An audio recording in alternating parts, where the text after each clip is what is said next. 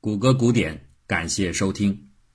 二零零八年八月八日晚八时，北京奥运会开幕式，两千零八位表演者用传统的击否动作拉开了整场鸟巢大秀。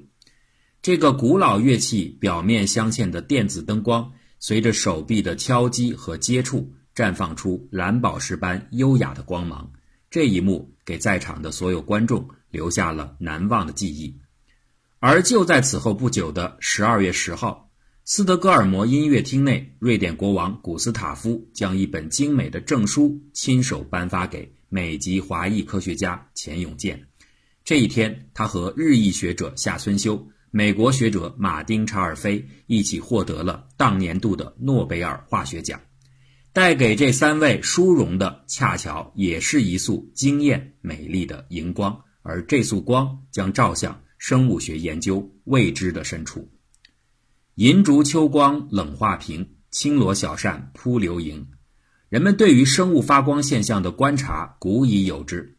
达尔文在进化论提出的伊始就总结了生物发光现象，但是在当时由于理解深度的限制，他还只能把这种现象作为进化理论面临的挑战而列在困难问题的列表当中。在所有的发光生物当中，萤火虫当然是最为人们熟知的代表。不过，能够发光的生物并不只有这一种。事实上，有成千上万的物种，尤其是微小的生物，可以射出光芒。符合我们直观想象的是，越是黑暗的环境，越能够孕育发光生命体。比如说，夜间出没的流萤就是一例。但是，更加典型的还是暗无天日的深海海底。在那儿有百分之九十以上的生物均有不同程度的发光能力，这种能力是如此的普遍和重要，以至于人们在有些物种的进化史上发现相似的发光功能竟然独立的进化过三十次以上。如果说生命体是善于设计的工厂，大自然就是高效竞争的市场。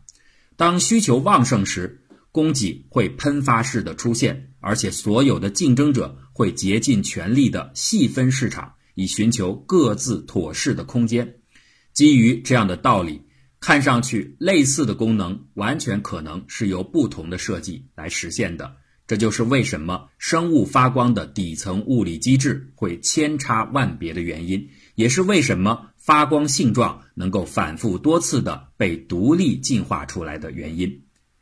萤火虫的身体光源采用的是反应式发光机制，其中的荧光素是底物质，而荧光酶是催化物质。在荧光酶的催化作用下，荧光素三磷酸腺苷，也就是 ATP 和氧发生反应，ATP 提供能量，产生激发态的化合物。随着激发态的光子的释放，萤的身体就会被点亮。这个机制最突出的优点是。化学能量几乎全部转化为光能，而没有多少热量的伴生，这就是最理想的所谓冷光源，和我们日常生活中的灯光刚好相反，后者是热光源。佛罗里达大学昆虫和线虫系教授马克·布拉汉姆对此打趣说：“萤火虫不想要一个烤焦的屁股。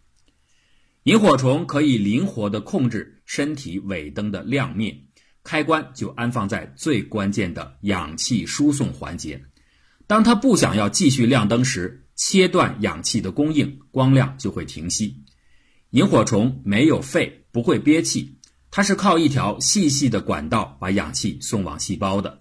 这个管道可以通过肌肉来控制开合，这有点类似于屏住呼吸的效果。但是啊，肌肉的缩放速度不可能太快。这就很难用来解释萤火虫有时会出现的高频率的闪光。其实啊，萤火虫最后被找到的，它能够控制闪光灯的秘诀和男人吃的伟哥相似，都是依靠一氧化氮。为发光器官输送的氧气流通常会和细胞的线粒体结合，而无法继续供应照明所需。但是啊，一氧化氮的出现可以优先的结合线粒体。让氧气得以深入到下面的发光环节。不过，一氧化氮极易分解，当它们消失之后，氧气就会重新的被线粒体阻挡，而关闭萤火虫身上的光源。以上介绍的过程只是最为常见的一种反应机制。事实上，萤火虫作为一个大的类别，它的发光性状的多样性比我们想象的要复杂的多。成虫和幼虫的发光原理不一样，不同类型的萤虫种别的发光机理也不尽相同，甚至有些成虫人家根本不发光。在已经弄清楚的反应类型当中，参与作用的分子的分子量从两万一千到四十二万，相差数十倍之多。这么复杂的情形导致了一个问题，就是实在很难解释清楚，到底萤火虫为什么需要进化出发光的功能。如果说发光是必不可少的，为什么有些萤火虫舍弃了这一基因呢？如果它主要是在幼年时期发挥作用的，为什么一些类型的成年萤也具有照明能力呢？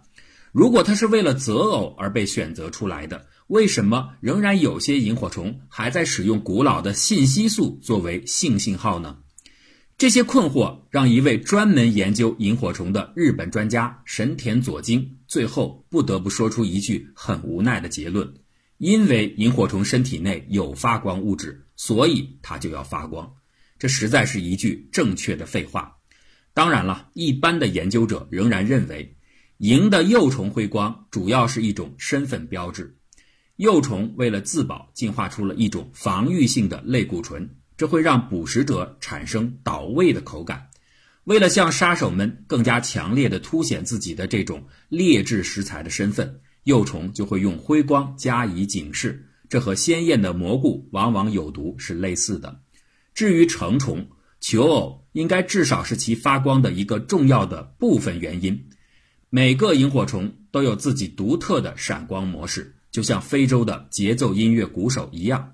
雌萤会根据雄萤闪光的能力来选择心仪的配偶。已经有一些实验证明。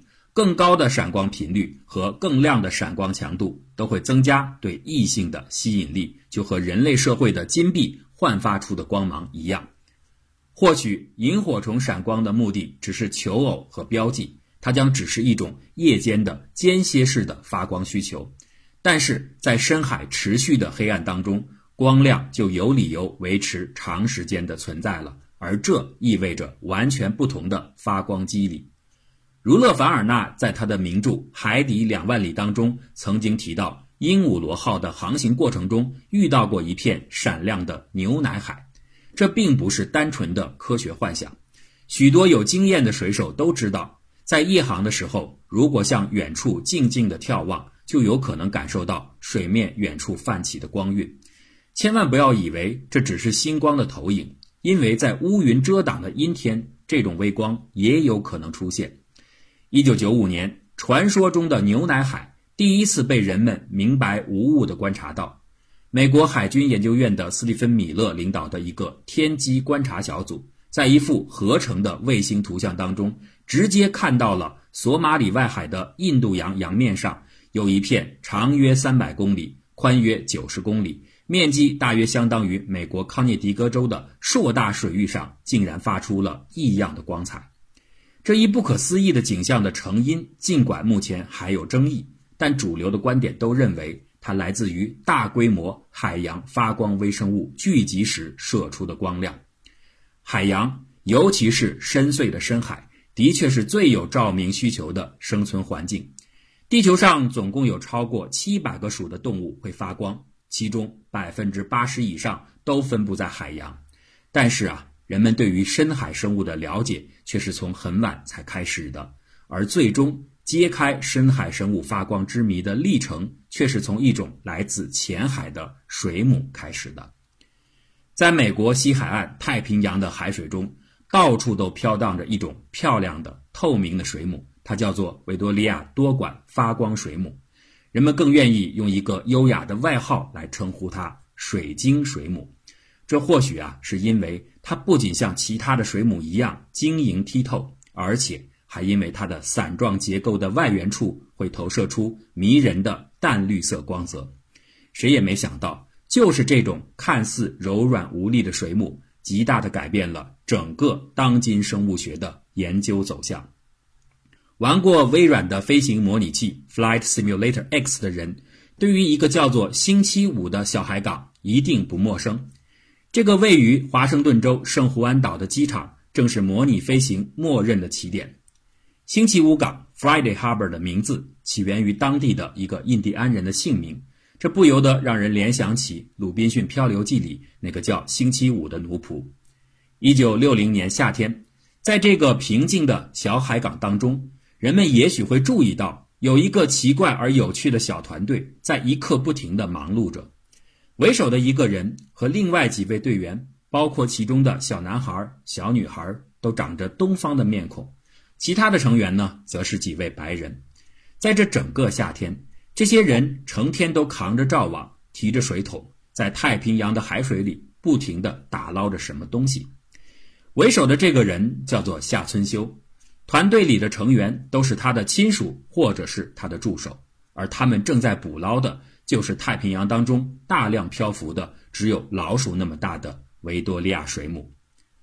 用命运曲折来形容夏村修再也合适不过。这些曲折中既有不幸的走向，也有幸运的偏爱。不幸说的是他在十六岁的时候就亲身经历了长崎核爆炸，而幸运呢？指的是此后一连串的巧合，把他最终引向了诺贝尔之门。他幸运的没有受到太严重的核爆带给他生理的影响，虽然他曾经因为爆炸的闪光短暂失明了半分钟。他幸运的因为长崎医科大学在被核爆摧毁殆尽之后，不得不把药学部搬迁到夏村修的住家附近，而得以进入到影响他一生的专业。在本地的安永实验室从事了四年物质提纯的工作，这项后来他回忆说是不喜欢的，但是却帮他打下了良好的基本功的工作之后，他被安永教授推荐到名古屋大学的江上修教授那里去深造。事不凑巧，乘坐火车赶到名古屋的当天，江上修恰好不在办公室，夏村修遗憾万分的没能进入到当时最为热门的分子生物学领域。然而，殊不知，这看似的不幸，其实又是一种幸运。他在扑空了江上修之后，去顺路拜访的另一位名古屋大学教授平田正义，就向他发出了邀请，请他到自己的实验室工作。而正是在这里，他真正走上了人生的发光之路。自从1887年，生物学教授拉斐尔·杜布瓦对一种发光甲虫的腐烂尸体。在冷水和热水中进行了混合发光实验之后，人们已经逐渐意识到，可能有两种物质共同存在才引起了发光，分别是发光物质的荧光素和催化物质的荧光素酶。到了1935年，发光生物学的研究先驱牛顿·哈维从水母的溶液当中成功分离出一定纯度的荧光素。但是他却始终不能将其提纯到结晶的水平，这个难题后来正是由夏村修在1957年取得了突破。当时夏村修在平田教授的要求之下，也正在进行荧光素的纯化结晶工作。平田之所以这么安排，他的考虑很简单。就是夏村修有过多年的物质纯化训练，有深厚的功底，最适合这个课题。而这个课题本身又是当时的热门。然而，提纯结晶的挑战真的是很困难的。夏村修做了好一阵子也没有头绪。有一天晚上，他已经决定要放弃当天制定的实验方案，因为天色已晚。在配好试剂之后，夏村修没有收拾和清理就离开了实验室。万没想到。第二天早上一回来，他惊奇地发现荧光素的结晶已经出现。就这样，在阴差阳错之下，夏村修取得了关键性的进展。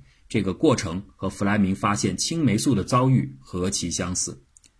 夏村修发表成果的论文《海银荧光素的结晶》引起了美国普林斯顿大学弗兰克·约翰逊的重视。这位普林斯顿的科班毕业的高材生，正是前面提到的牛顿·哈维的弟子。当时他的小组也在独立地进行类似的课题，故此他特意邀请夏村修加入自己在普林斯顿的实验室，一起进行荧光素和发光水母的深度研究。这位夏村修人生当中的第三位导师，也是一位艺术才华横溢的导师，最终把夏村修引领到了他一生当中最重要的发现时刻。顺便说一下，这里提到的约翰逊的艺术才华，是指他热衷的素描，尤其是对女性肖像的素描。约翰逊一直承诺要给夏村修画一幅临摹，但是始终未能兑现。他总是告诉夏春修，自己如果作为一名艺术家的话，可能会比作为一名科学家更加成功。但是夏春修对此却总是偷笑。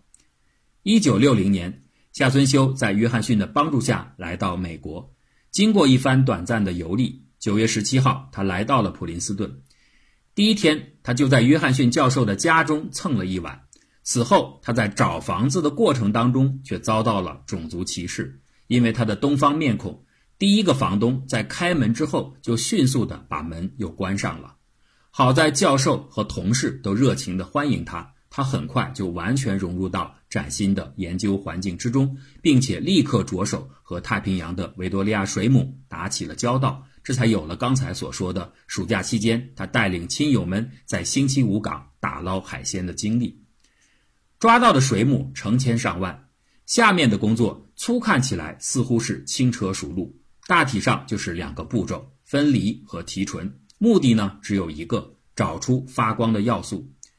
约翰逊教授并不擅长于提纯方面的工作，尽管他非常乐于和夏村讨论问题，但是，一旦涉及到提纯的思路和做法，他总是很少发表意见，以免影响到自己的学生。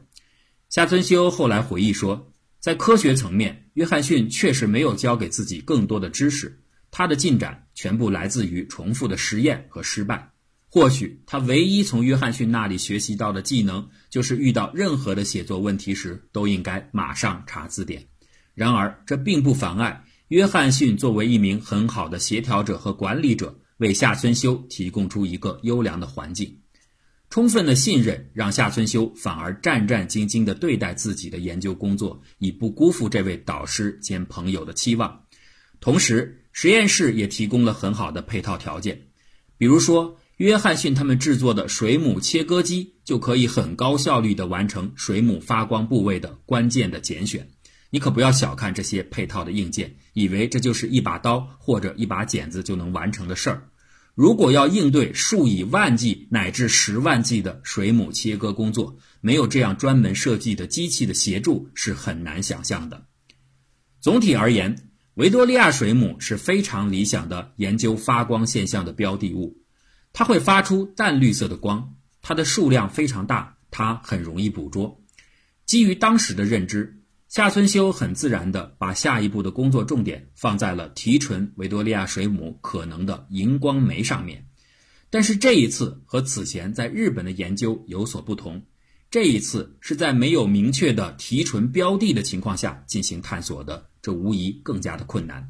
首先就要搞清楚是什么让水母发光的，而大量的重复试验枯燥又乏味，所以一时之间几乎没有任何的进展。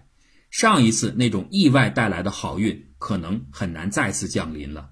然而事情就是这么古怪，幸运似乎特别偏爱夏春修。一九六一年的一个晚上，夏春修即将准备离开实验室下班回家，他顺手把自己当天工作时加工完成的液体倒进了一个水池。没有想到，就在他关灯准备离开之前，回头看一眼的瞬间，竟然发现。黑暗当中的水池隐隐发出了亮光，夏春修立刻来了精神。他在思考，到底为什么这些液体在这一次会发光呢？这个水池有一个特殊之处，是它同时连着实验室里边的养鱼缸，鱼缸里的废水通过水池排出。那会不会是鱼的某些排泄物激发了光亮呢？夏春修一开始也是这么设想的。不过，稍后的认真的排查很快确认出光和鱼没有关系，真正的因素是鱼池当中海水盐分里的钙离子。在钙离子的作用下，一种叫做水母素的物质能够激发出光亮。这种蛋白应该就是维多利亚水母发光的答案所在。目标只要有了，下面的工作就非常简单了：分离、提纯。很快的。水母素荧光素酶在实验室当中被提取出来，在提纯之后的水母素溶液当中，如果加入钙离子，它果然可以催化底物质羟肠素发生氧化还原反应，从而释放出光亮来。苦思冥想的答案似乎终于被找到了，但是疑团却接踵而至。实验室当中，水母素催化反应产生的光是蓝色光，而维多利亚水母在自然界当中发射出来的却是绿色光。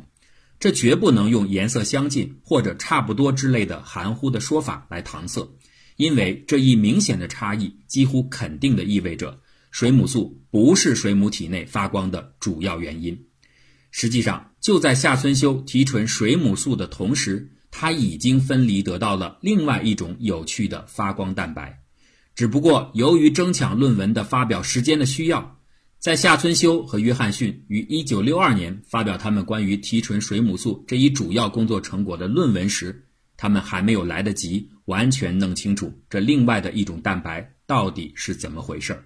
所以，他们只是在论文的脚注当中含糊地提到了一句，说研究之中同时发现了另一种会变色的蛋白，这种蛋白在阳光下呈现出绿色，在钨丝灯下呈现出黄色，而在紫外光下呈现出强烈的绿色。研究人员最喜欢的节奏，就是在发表一个重要成果的同时，已经直观地感觉到更有价值的成果在等待着他们。夏春修现在就处在这样的状态下，这一个放在角柱里的还没有被研究透的，但是却能够射出绿色荧光的奇特蛋白，极有可能就是通向成功的关键线索。那么，夏春修的猜测是正确的吗？这个蛋白会是最后的答案吗？我们下期再介绍。